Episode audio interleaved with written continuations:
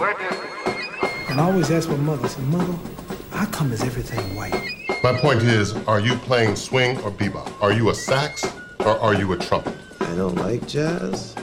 Histoire de jazz, boogie, funk rock, rhythm and blues, rock and roll, soul, funk, disco, house, techno, swing, bebop. Histoire 2, l'histoire des musiques noires sur Radio Campus Paris. Votre épisode d'Histoire de aujourd'hui pose ses platines dans une ancienne colonie anglaise, l'île de la Jamaïque, et pas n'importe quelle Jamaïque, celle des années 50-60, qui a vu la naissance des sons de système. Alors tenez, est-ce que vous saviez par exemple que la culture DJ vient de cette île? C'est d'ailleurs à ces sons de système que l'on doit cette invention. Je vous propose donc un focus de quelques minutes sur les plus gros sons de système de la Jamaïque à cette période.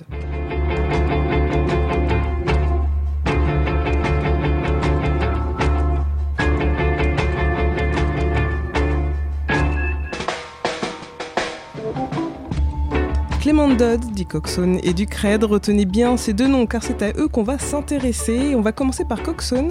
Passionné de son, de la technique à la perfection rythmique, Clément Dodd installe pour la première fois en 54 son baffle Célestion et son ampli dans le petit restaurant de sa mère. Au départ, il va diffuser des émissions de radio américaines de rhythm and blues et ce n'est qu'au fur et à mesure qu'il passera des disques. Mais avide de nouveautés et d'inédits, c'est aux États-Unis que Coxon part chercher ses vinyles.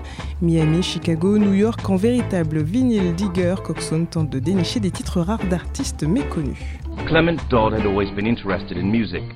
At first he played the American R&B and jazz records he bought on work trips to the United States and used his mother Doris Darlington's liquor store as his base during the early 50s before creating his own traveling sound system called Coxon's Downbeat. Cette technique lui vaudra d'ailleurs la renommée de son son de système, le Sir Coxon Downbeat, qui devient alors le son système le plus fréquenté de l'île.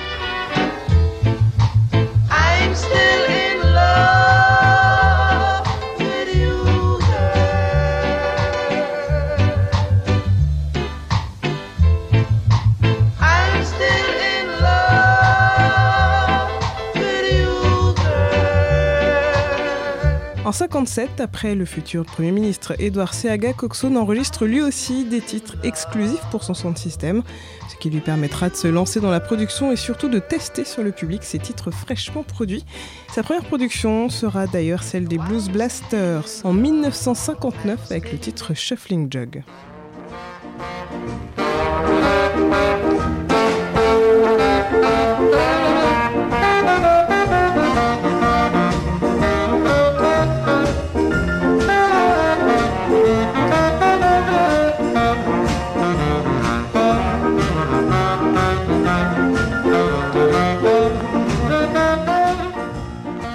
Largement influencé par le label Motown de Berry Gordy, quatre années plus tard, Coxon installe son studio et son label au 13 Brentford Road à Kingston. Alors parmi son équipe, Sidney Buckner, Lee Perry, tout ce beau monde va entourer Coxon à l'ouverture du Studio One. Lee Perry est d'ailleurs chargé des auditions et de nombreux artistes seront dénichés. C'est le cas des musiciens, des Scatelites ou alors des interprètes aussi comme euh, Alton Ellis, Derrick Morgan ou les Heptones. Mais comme il n'est pas le seul à squatter l'univers des sons de système, il lui arrivera d'avoir quelques concurrents et le plus sérieux sans doute sera en la personne de Duke Red et de son son de système, le Trojan Sound.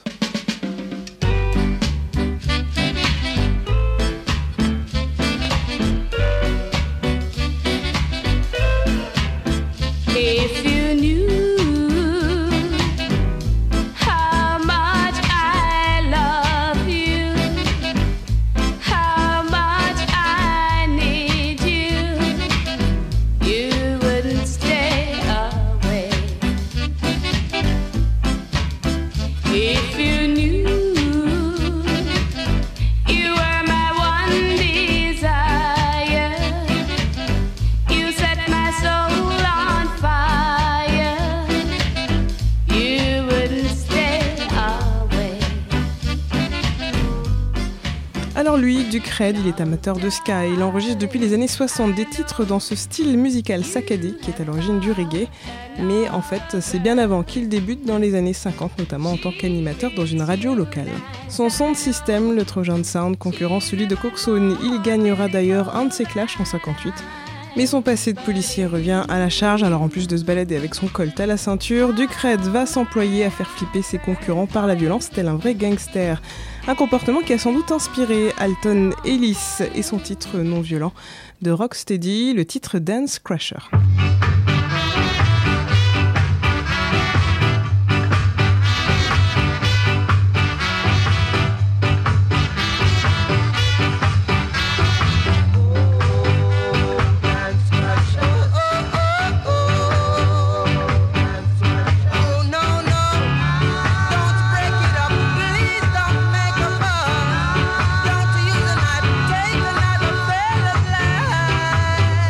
Dire qu'à l'époque, les sound systems testaient leur réputation en s'adonnant à des clashs très sérieux. Et donc, pour éviter tout simplement que les titres des vinyles ne soient découverts, Coxone, Ducred et comme tous les autres propriétaires de sound system, eh bien, ils effaçaient les noms des artistes et les renommaient, ou les encodaient pour être les seuls à pouvoir les déchiffrer. Une technique que garderont d'ailleurs des DJ précurseurs du hip-hop comme Cool Herc. When I first when I first come to the United States in like 67, and playing, you know, records that I brought up from Jamaica.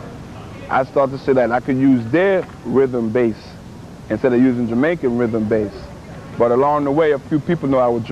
À la différence de Coxone, Ducred produit son label de façon quasiment parallèle à celui de son Trajan Sound. Il fonde donc un premier label fin des années 50, le Trojan. Pendant un an, il va fonder de nombreux labels aux maisons de disques dont le plus connu sera le Treasure Isle. Et à travers sa petite entreprise, eh bien, Ducred va permettre à de nombreux artistes locaux de passer en studio et il produira notamment des artistes comme Bob Marley, Phyllis Dillon et plus tard U-Roy. question,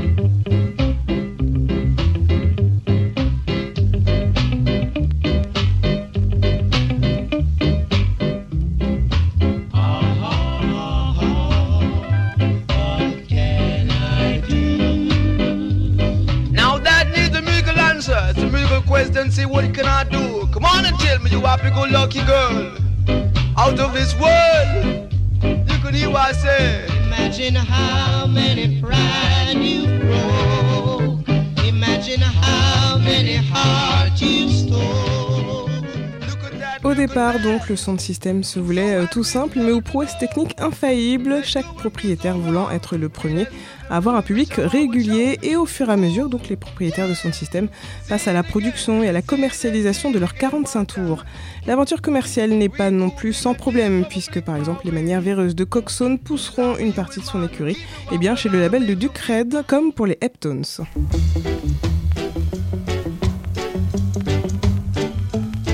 I need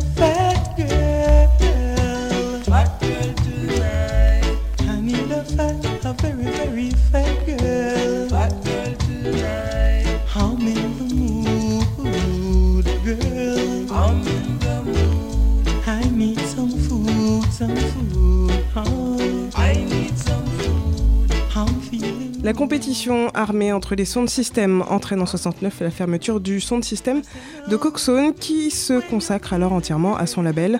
Horace Andy, Burning Spear passeront encore par Studio One.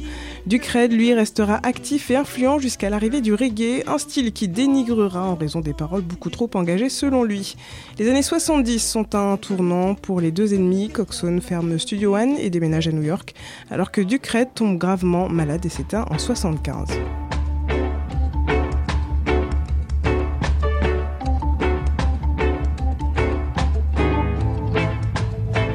Des années 50 au début des années 80, Coxon et Ducred ont vu tout un pan de la musique jamaïcaine évoluer tout en y participant activement. En véritable précurseur, leur influence sur l'essor de la musique jamaïcaine est aujourd'hui incontestable. Histoire 2, c'est fini pour aujourd'hui, alors pour patienter jusqu'au prochain épisode, je vous recommande le livre Que dis-je? Bien sûr, la Bible basse culture de Lloyd Bradley, paru aux éditions Alia. Et je vous conseille aussi vivement de prendre un peu de temps pour passer à l'expo Jamaïca Jamaïca à la Cité de la Musique.